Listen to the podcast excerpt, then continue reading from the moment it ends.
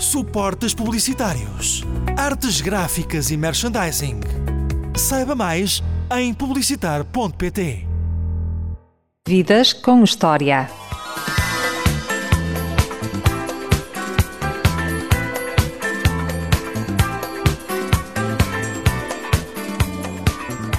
Dizem que os beijos não se pedem, roubam-se. E foi o que aconteceu em frente ao seminário de Almada, num lar onde estavam a decorrer escavações arqueológicas, numas férias de verão. O namoro aconteceu, mas não vingou, tal como a carreira da minha convidada na arqueologia. Também não vingou. Um certo dia conheceu Rui Pego, com quem casou e teve três filhos. Ganhou paixão pela comunicação e o mundo ficou mais feliz. Perdeu-se a Lara Croft, ganhou-se uma das melhores apresentadoras de televisão em Portugal. Olá, Júlia Pinheiro. Olá, Bem-vinda ao Vidas com História. Muito obrigada. O primeiro beijo da Júlia sabia a flor de jasmim ou a chiclete de mendol? O primeiro beijo sabia a pó das escavações. Ah, mas ah, tenho que fazer uma, uma retificação biográfica. Esse namoro só não vingou porque apareceu o Rui Pego. Que eu podia ter casado com esse, com esse arqueólogo. Ah, mas sim, sabia a pó, sabia a novidade. Porque eu era muito novinha. Eu comecei a namorar muito novinha. E ele era um bocadinho mais velho. E portanto sabia, sabia a proibido. Ah, e, mas foi uma relação muito bonita que podia ter dado casamento. O que a fascinava na arqueologia? Bom, é, portanto, este podcast eh, chama-se Vidas com História, não é? Ah, eu acho a história fascinante.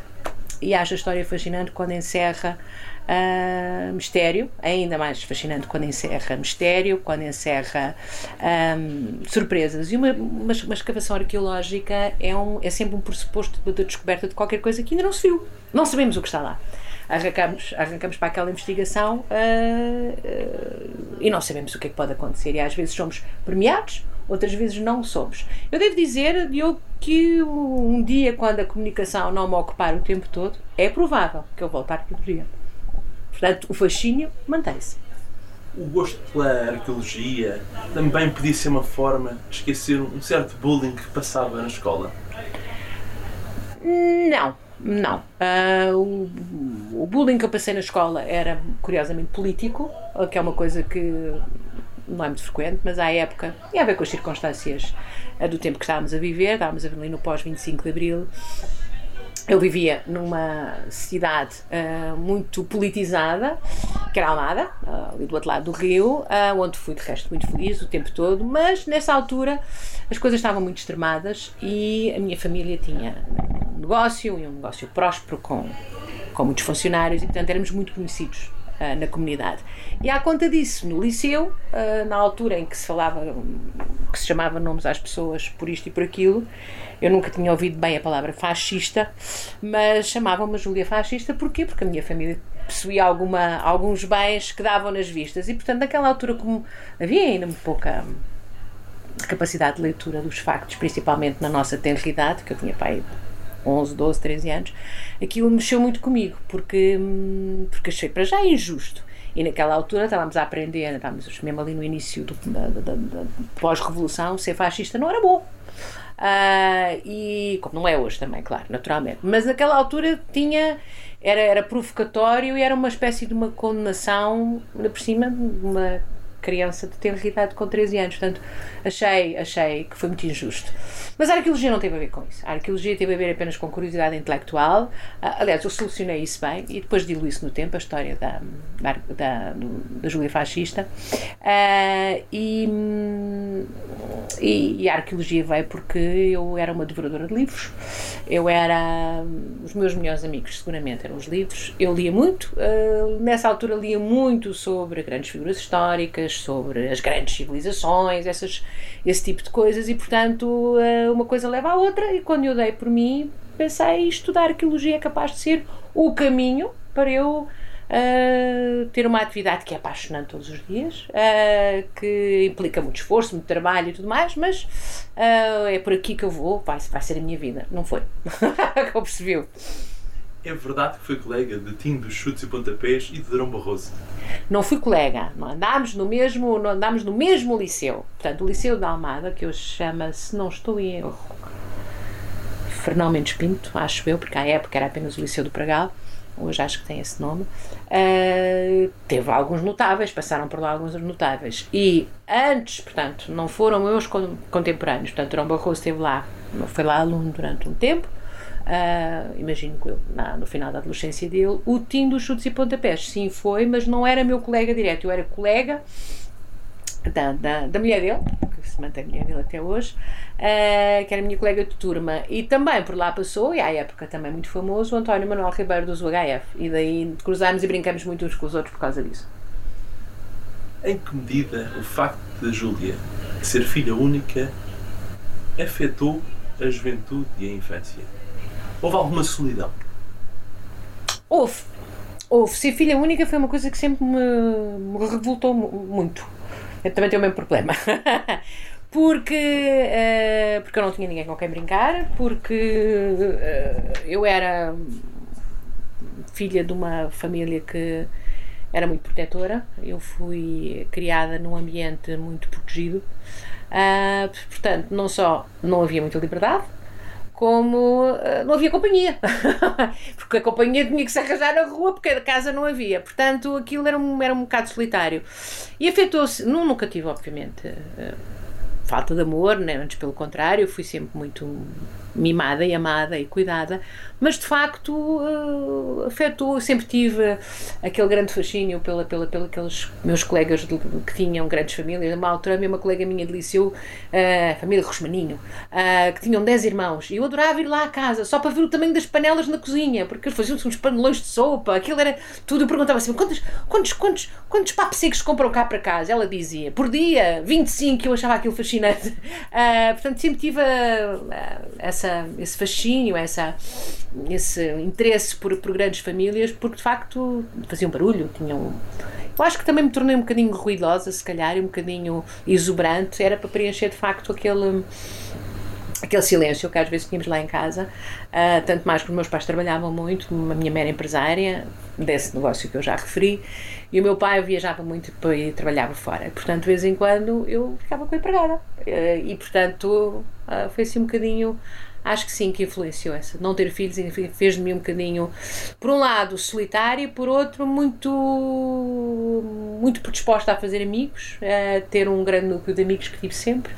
Nunca fui uma tímida, uh, fui sempre uma despachada uh, e, e sempre achei que na minha vida futura podiam acontecer duas coisas. Ou nunca teria filhos, nunca me casaria e não, não queria cá famílias, ou se viesse a ter, ia ter muitos filhos. E pronto, tive quatro, não foi mal. o que aprendeu através da observação? Através da observação, tudo, não é? Uh, se bem que eu seja um bocadinho muito impulsiva e às vezes não. devia ser mais tranquila, ouvir mais e, e agir menos. Uh, mas, por exemplo, a observação foi muito importante. A observação e a e algum, alguma contenção foi muito importante, por exemplo, na, na profissão. Uh, nesta área da comunicação tem que se ouvir muito os outros, tem que se observar muito os outros, absorver o que é que está a passar à nossa volta e, e nesse, nesse particular foi muito útil uh, estar atento e ir observando cuidadosamente o que, é que, o que é que estava a passar. Quais foram os melhores momentos da juventude? Hum, essa pergunta é difícil, eu. Uh, melhores momentos. Eu, eu não tenho muito essas, essa, essas recordações uh, alinhadas em dossiês, os piores, os melhores, os mais ou menos. Acho que todos os verões foram maravilhosos, porque os verões são sempre momentos maravilhosos quando temos 15, 16, 17, 18 anos, uh, porque são cheios de promessa, porque há calor, porque se namora, porque os beijos sabem a mentol ou a chiclete ou outra coisa, qualquer coisa que eu nunca comi muito, por sinal, uh, porque se tem todos os sonhos e mais alguns por cumprir, é porque acho que sim, que foram. Acho que os, os verões são sempre momentos de, em que guardamos muitas coisas boas. Depois há os momentos, estamos a falar da idade adulta ou, da, ou só da adolescência? Da juventude. Da juventude. Já, já lá vamos à idade adulta. A juventude foi, foram sobretudo isso. Um, o momento em que em que descobri o que é que queria fazer efetivamente, que foi quando decidi que iria enverdar aqui para esta área da comunicação, e o momento, por exemplo, em que ganho um casting nacional, uh, que teve muitos candidatos, muitos, muitos, muitos, para entrar como apresentadora num programa de televisão da RTP. Estamos nessa. Exatamente, o pior programa de televisão da história. Uh, e, e esse, no dia em que me telefonam, foi no dia que eu fazia 19 anos, dia 6 de outubro. E no dia, telefonam-me nesse dia a dizer que eu estava no, no elenco final. E esse dia é, obviamente, inolvidável, porque uh, eu tinha muito esforçado muito para chegar até ali. Era quase impossível chegar ali, porque no meu núcleo de, de ligações de pessoas que estavam perto de mim e da minha família. Não havia ninguém com ligação à comunicação, portanto... Como é que os pais de Júlia reagiram a esta vitória? Ah, com alguma... Ficaram felizes, porque todas felizes, normal, naturalmente. Depois alguma indiferença, devo dizer. assim, o meu pai, o meu pai, o meu pai que era o tal senhor autoritário, o meu pai achou aquilo um bocadinho... Hum, vai-me ser aqui um bocadinho uh, debaixo da, da, da, da, aqui da minha autoridade, mas, mas com, alguma, com alguma indiferença, uh, porque acharam que não era mais do que isso, não acharam, não acharam que fosse uma carreira, não é? Uh, quando eu a seguir a isso fui conhecendo pessoas e consegui ir fazendo então o tal caminho para chegar onde eu queria, que era primeiro à rádio e depois à televisão, aí já foi mais um bocadinho mais complicado, até ao momento em que foram completamente derrotados uh, e, e, eu vinguei na minha vontade e naquilo que queria fazer e, e transformei-me numa profissional de comunicação. Porquê que vale a pena nunca desistir? Porque se formos muito, muito, muito, muito, muito, muito, muito, muito focados, como eu fui, consegue-se. Uh, às vezes achamos que isto é uma frase feita, mas há se nós criarmos as condições, uh, mesmo aquelas que parecem impossíveis, para que uma coisa aconteça, há uma fortíssima possibilidade que ela aconteça mesmo. E se, e se não vacilarmos, se formos empenhadíssimos, eu batalhei para aí três anos, para aí, talvez dois, três anos, para conseguir, depois desse programa, para conseguir não sair desse universo. Porque entrar, consegui, mas depois ficar lá era mais difícil. Foi secretária de redação. Não fui secretária de redação, fui estagiária de informação. Nunca fui secretária de redação. Se tivesse sido ótimo, que tinha ficado logo com mais facilidade, mas não. Eu tive, foi dois anos como estagiária de informação na rádio, na, na Antena 1, sem ganhar nada. Uh, e isso por exemplo, é uma coisa que provavelmente a maioria das pessoas não levaria bem. Eu cumpria também. Nos tempos em que estava a Júlia na TV. Na TVI? É Nós cruzámos na TVI. Sim, eu em informação em Deluxe e Cartaz das Artes e a Júlia. Então, se calhar, se calhar, então Diogo ainda levou uns bafos meus, não? Se calhar. Se calhar ainda levou uns bafos meus. Porque esse programa. Esse programa estava connosco, estava connosco na, na, na área de programas ou não? Era do António Lopes da Silva. Ah, era o António tomava conta. É do tempo do António, é do Isso. tempo do António, já sei, sim. Não, então não. Depois é que ainda tive que também tratar disso, mas mais tarde. Portanto, quando se é, quando se é muito, muito focado, as coisas acontecem. Desistir não. Para mim nunca foi uma possibilidade. Uh, e consegui. O que é que os pais da Júlia fizeram à Júlia que a Júlia nunca fez aos seus filhos?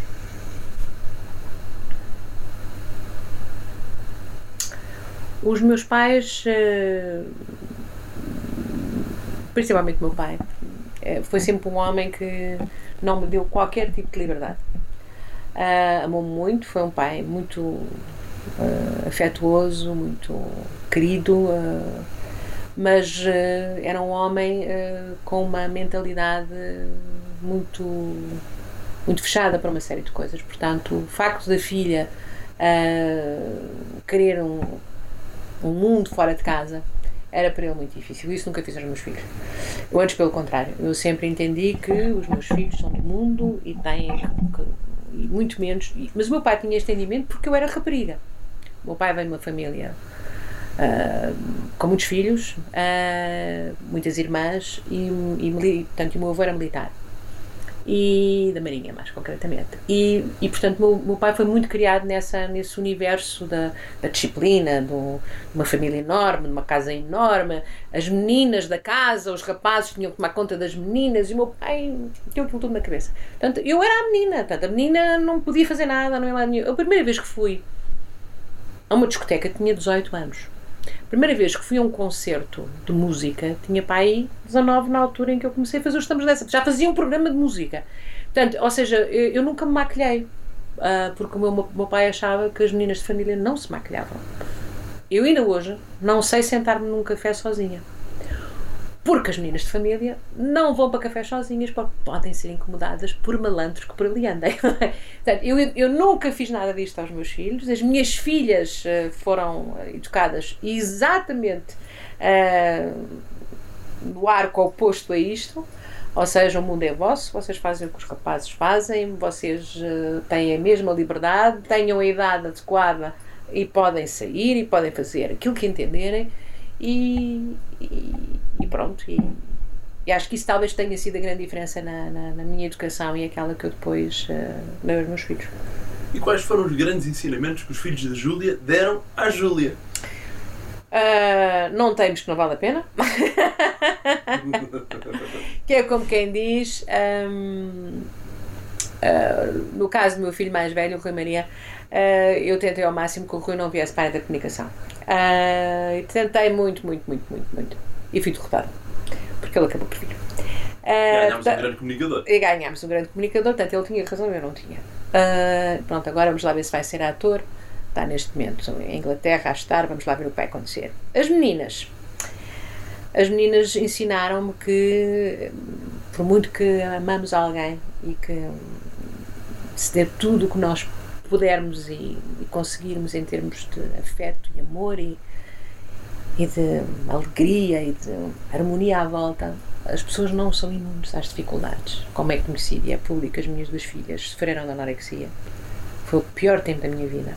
E, e eu achei que isso não era possível. Achei sempre que os problemas da saúde mental vinham, vinham da infelicidade. Vinham de uma infelicidade que era palpável, que era visível. E lá em casa não tínhamos isso um casamento feliz, uma família sempre, pronto, agitada, mas tudo normal. E achei que estávamos imunes a esse tipo de problemas e não tivemos. E tivemos uh, esses dois grandes sustos, primeiro com a Matilde, depois com a Carolina, e ensinaram-me isso, que por muito que se ame, às vezes não chega. E a Júlia lembra-se do dia em que viu o jornalista José Augusto Marques a fazer uma reportagem ali na Avenida de Berna, junto à Universidade Nova, onde a Júlia andava, sobre a vinda do Papa a Lisboa? Lembro-me, claro. Mas foi um bocadinho mais cedo. Não foi nessa altura que eu andava na universidade. Foi um bocadinho mais cedo. Foi para aí. Eu não tinha chegado à universidade quando isso aconteceu. Lembro-me, claro, porque é uma, uma coisa marcante. Um, ver uma comitiva que hoje já nos habituámos a ver, mas à época não acontecia muito. Uh, e, sobretudo, digamos que o cidadão comum não tinha a percepção que estava a acontecer qualquer coisa de uma grande magnitude na cidade, não é? Portanto, no meu tempo de vida, uh, acho que o Papa foi o Papa antes do, do, João Paulo II. Antes do João Paulo II, foi antes um outro. Uh, Lembro-me de ouvir o conclave, mas de ouvir as notícias sobre o conclave, mas pronto, não interessa. Eu não, já tinham papas vindo a Portugal, como é óbvio, mas eu era se calhar demasiado pequenina para ter estado por perto de uma rua onde, onde se visse passar a comitiva. Portanto, quando vejo passar a comitiva, um, achei aquilo fascinante, como é óbvio, não é? Que era aquele, vinha aquele homem à frente no Papa Móvel e, e atrás um grupo imenso, eram, eram carrinhas abertas, caminhões praticamente, onde estavam, uh, à época era assim, não é? Não havia carros uh, devidamente equipados para isso, onde vinham centenas de jornalistas.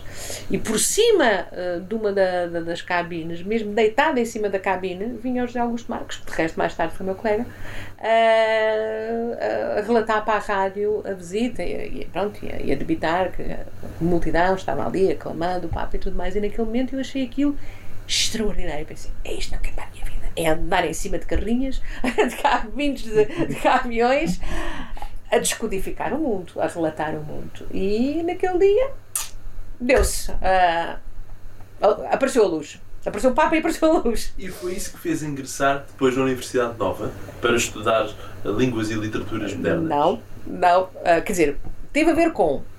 Porque quando eu entrei na universidade ainda não havia curso. Estou antiga. Jornalismo. Não havia comunicação social ainda. Apareceu no ano seguinte. E portanto eu tinha que escolher uma licenciatura qualquer. Eu queria ir para a História, para fazer arqueologia. A minha mãezinha, meu pai era um homem muito autoritário de uma maneira, a minha mãe era de outra. Ela tinha que se fazer a vontade dela. E então, ah, tens que. Eu disse: não vou nada, não, se não há comunicação, eu começo já a tentar entrar e não vou para a faculdade. Ai, sim, senhora, tens que ter uma licenciatura, tens que ter uma licenciatura. Abençoada mãezinha, e toda a razão. E portanto, eu, assim um bocadinho, seja lá o que for. Ah, o que é que eu, além de história, não me deixa. Ah, não vais para a história porque a história não se ganha dinheiro. Eu Mas eu quero ser arqueóloga. Não vais ser nada arqueóloga, vais é para outra coisa qualquer. Então, se não vou ser arqueóloga, olha, não vou para a história. Olha, como eu gosto de línguas, eu já, já era despachada, já, já falava inglês razoavelmente e já tinha ali umas coisas do alemão. Vou para, para, para, para, germânicas, que era o que à época se chamava Línguas e Literaturas Modernas. E lá fui. E logo a seguir aparece o curso de comunicação, eu peço transferência e não me dão, fiquei-me sanhada. Cheguei a casa e disse: não, tiro, licenciatura nenhuma, aqueles tipos da faculdade são execráveis, não me deram a transferência. A minha mãe disse: nem que eu te leve de rastros, arrastada pelo cabelo, mas tu vais tirar o curso. E tirei, ela não me arrastou pelo cabelo, porque era uma senhora que não é dada à violência, mas, mas foi, foi, foi, foi muito difícil. Eu só fiz o curso porque as minhas, as minhas colegas me ajudaram.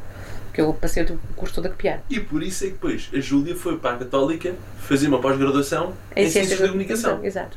Aí, mas era para, para validar, uh, digamos, os meus conhecimentos, os meus conhecimentos uh, nesta área, porque eu já era profissional de comunicação.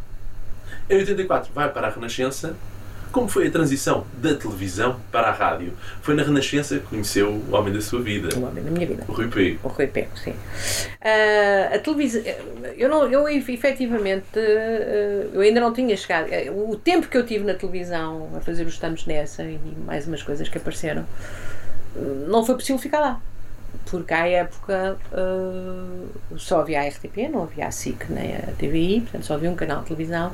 E nessa altura, como era o rescaldo do 25 de Abril, não é, da Revolução, não se fazia contratações para, para, para, para os órgãos de comunicação. Ainda por cima estava-se a absorver muita gente que vinha da- das ex-colónias.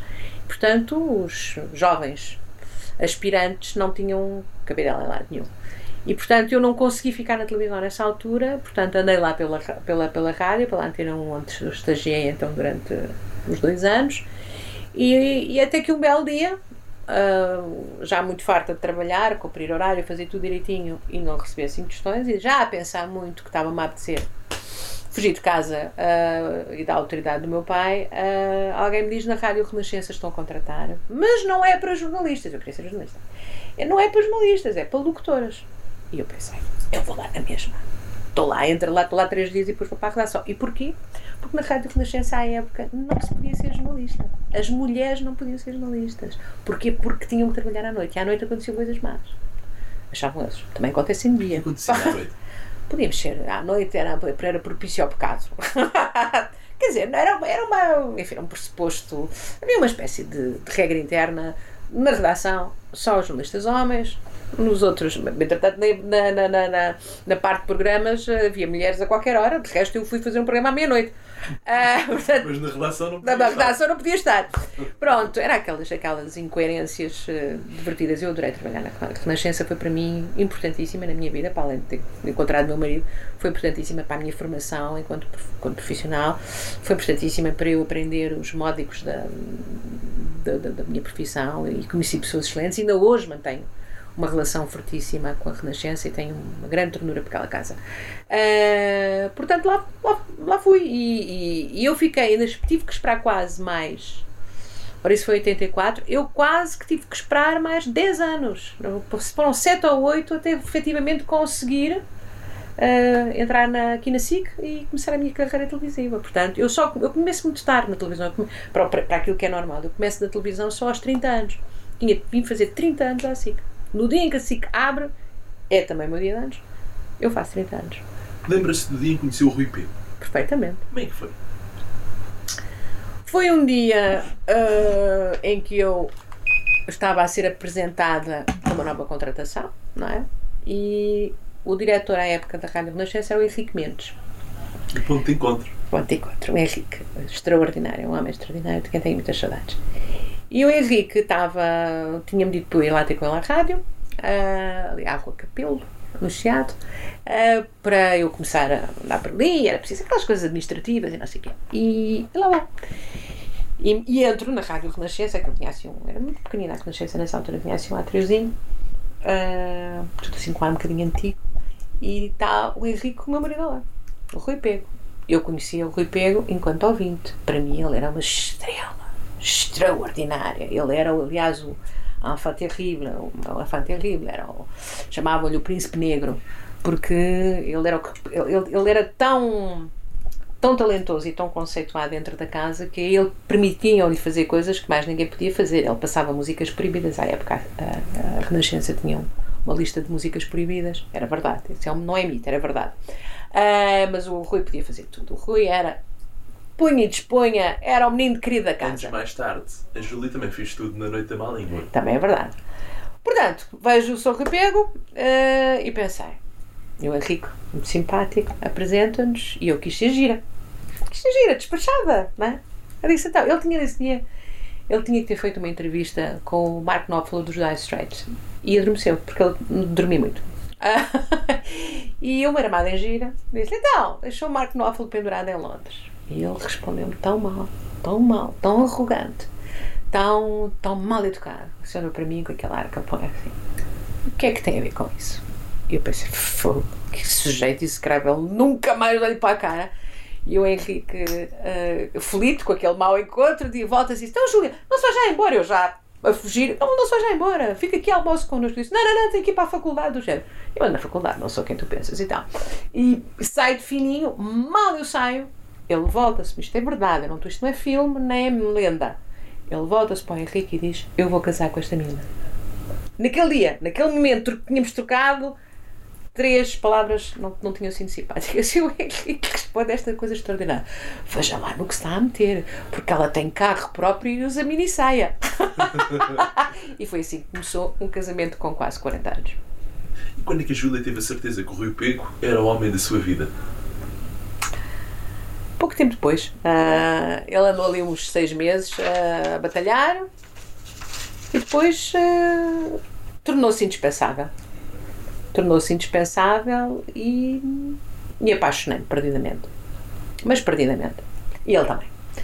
Portanto, nós casámos completamente intoxicados de amor, vivemos um ano juntos, vivemos um ano em pecado, que não era. Foi um bocadinho complicado, ambos trabalhávamos na Rádio Renascença e aquilo na Rádio Renascença não havendo exatamente uma censura, não era confortável, mas foram impecáveis nisso. Uh, e, portanto, toleraram muito bem, até que ele diz, uh, ele, entretanto, ele já era casado, mas tinha-se separado, conseguiu o divórcio. E disse: Mal tenho o divórcio e nós casamos. Foi, foi tudo muito rápido e, e casámos. E tivemos o prazer de dizer na Rádio Renascença: Vamos casar pela igreja. Que o Rui fez questão, porque o Rui é um católico ativo, eu nem tanto. Uh, e, e casámos e foi assim. E já passaram 37 anos. É mais difícil gerir o silêncio numa entrevista ou numa relação, na intimidade?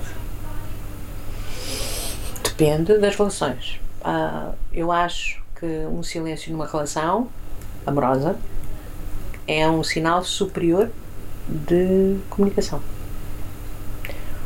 porque só se está confortável ao lado de alguém uh, em silêncio quando esse silêncio não pesa.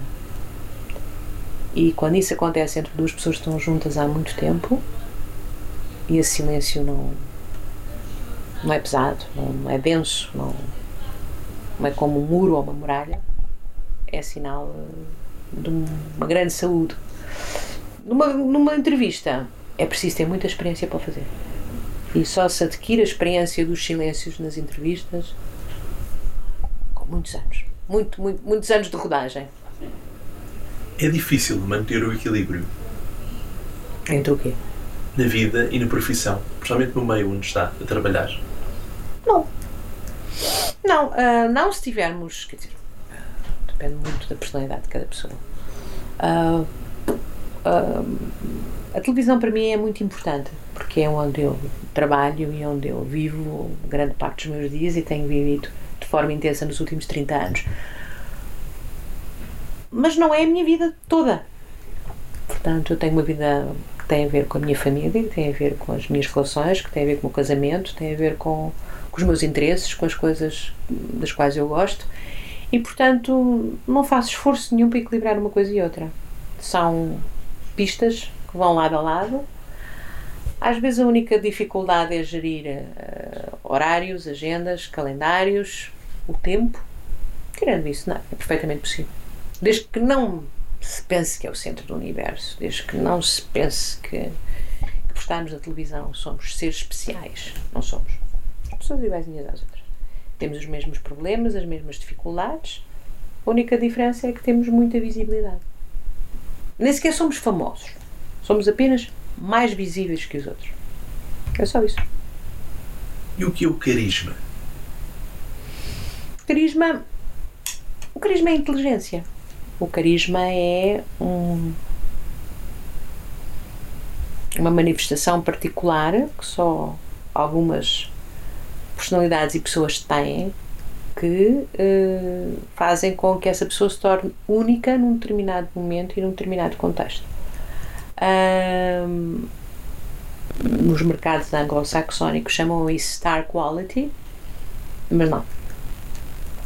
O carisma é, um, é a manifestação de um pensamento crítico, de um pensamento sobre as coisas, é sobre ter opinião, é so, e, e ter isso tudo e saber expressar de forma que quem é nosso interlocutor seja assim, um one-to-one, one, duas pessoas a conversarem uma com a outra, ou num contexto mais alargado, que faz com que uma plateia, num programa de televisão, uma plateia que se espalha pelo país inteiro, que é através da televisão, fique agarrado ao que nós temos para dizer, porque comunicamos bem. Uh, e isso tem a ver com o carisma de cada um. Em outubro, Júlia faz 60 anos. Ainda tem dúvidas sobre si? Todas! claro que sim, Diogo.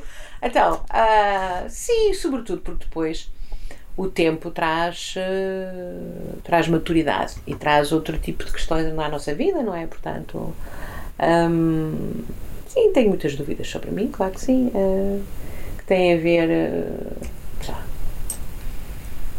sobre o que é que deve ser o meu caminho daqui para a frente, o que é que as, as, quando se faz 60 anos, não é que eu ando aqui enredada nestas questões existenciais muito tempo, que eu não dou muito tempo para isso.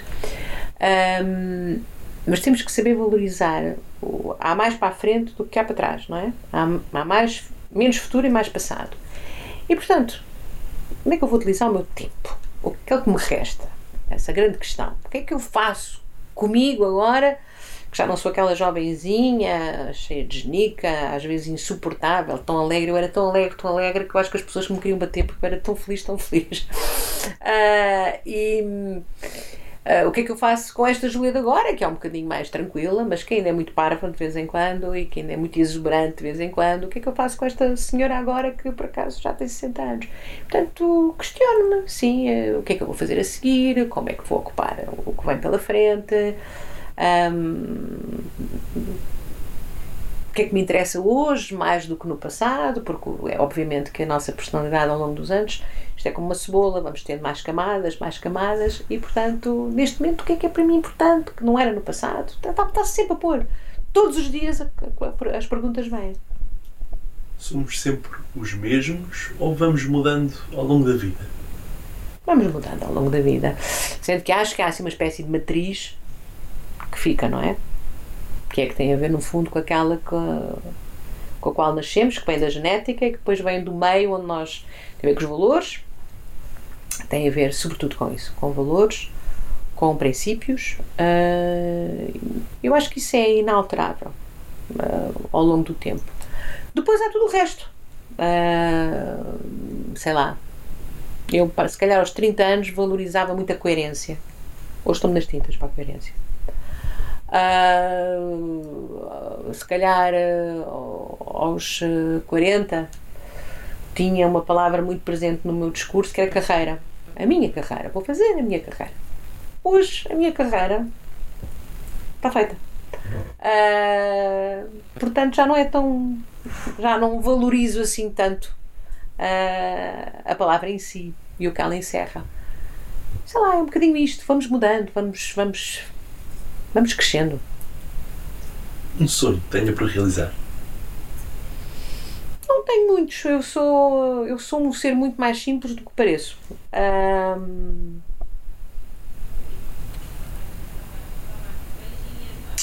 O meu único, o meu único sonho agora, de facto, é ter, é ter tempo.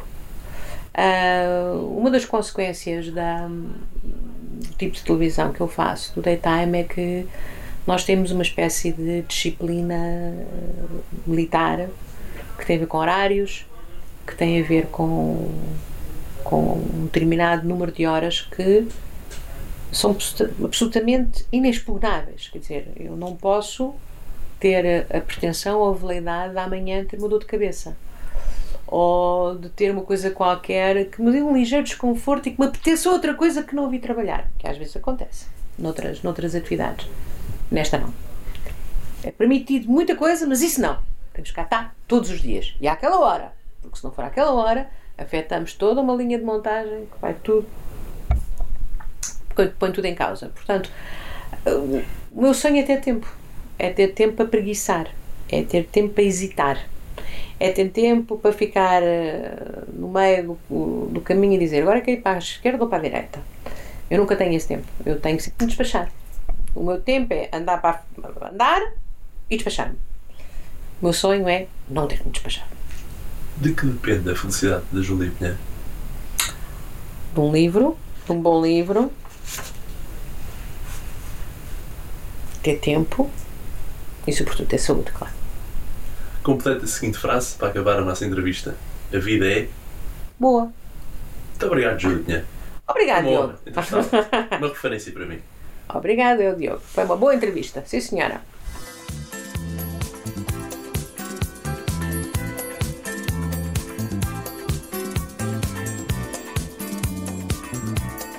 Eu sou o Diogo Marcelino e este foi o Vidas com História. Ouça todos os programas, sempre que quiseres, em vidascomhistoria.pt.